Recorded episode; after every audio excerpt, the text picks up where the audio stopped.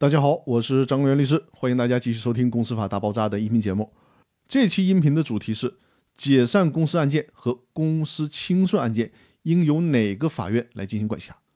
从这期音频开始呢，我将带着大家一起学习一下最高法院关于《公司法司法解释二》第二十四条的这条司法解释的规定，这也是这部司法解释的最后一条了。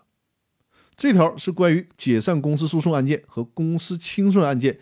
地域管辖和级别管辖的规定，也就是说，解决清算案件由哪个法院来管的问题。我们还是先来一起看一下这条司法解释的原文。第二十四条是这样规定的：解散公司诉讼案件和公司清算案件由公司住所地人民法院管辖。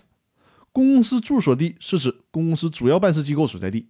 公司办事机构所在地不明确的，由其注册地人民法院管辖。基层人民法院管辖县、县级市。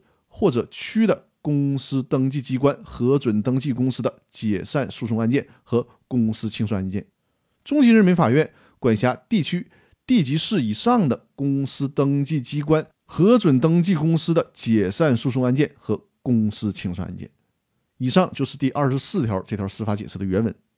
根据民事诉讼法的规定呢，股东提起解散公司的诉讼，应该由公司的住所地人民法院来管辖。公司清算案件，我之前也已经讲过，它呢类似于破产案件，都属于非讼案件。所以说，参照企业破产法的规定，清算案件呢也是由公司住所地的人民法院来管辖。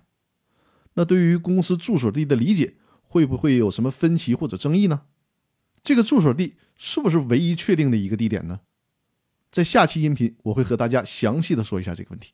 那本期的分享就到这里了。如果大家有公司股权方面的问题，包括股权架构的设计、股东争议的解决、公司解散清算、股权激励、持股平台搭建等问题，都可以与我联系。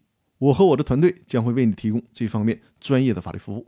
好，感谢各位的收听，更多内容我们下期继续。